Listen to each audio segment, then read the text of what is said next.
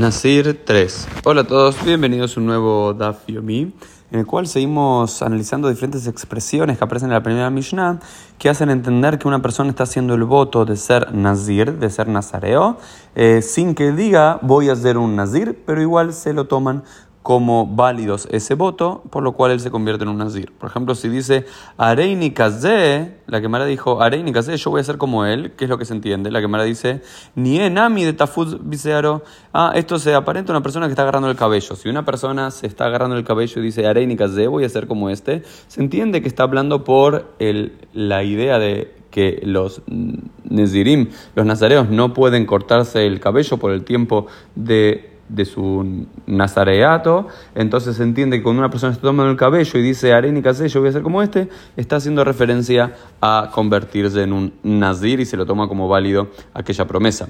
Si dice, por ejemplo, Are, eh, dice yo voy a ser como este, ¿ok? Puede ser referencia también a lo mismo. O, por ejemplo, como dice Shmuel, que con Shaya Nazir o fanab. Como si otro Nazir estuviese pasando frente a él. Dice, Arenikase, yo voy a ser como este o algo similar. Algunos lo entienden como si bien se está agarrando el cabello. O otros no, que en realidad frente a él está pasando otro Nazir. Dice, yo voy a ser como este, yo voy a ser así yo voy a hacer de esta forma. Entonces entiende que está haciendo referencia a ser nazir sin que diga la palabra.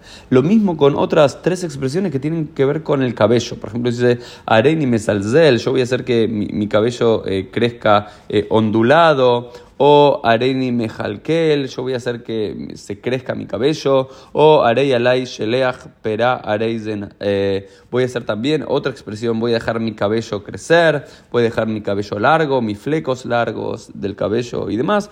Todos son expresiones que la Gemara entiende, luego busca diferentes versículos bíblicos para, o diferentes expresiones eh, de la Gemara para entender que cada una de estas expresiones hace referencia a el crecimiento del cabello, ¿no? Areni mezalzel, eh, o areni mejalkel, o arei alay le shaleach perá, podrían indicar otras cosas en el hebreo, no es tan claro que hagan relación a el cabello ondulado o hacer crecer el cabello y demás, pero la Gemara lo entiende y busca diferentes argumentos de otras historias o versículos bíblicos que enfaticen que estas expresiones hacen eh, estar en relación al cabello. Por lo cual, cualquiera de estas cosas que diga una persona se, lo, se convierte necesariamente en un nazir y no puede volver atrás porque se lo toma como un voto válido. Esto fue el Dafim del día. Nos vemos Dios mediante en el día de mañana.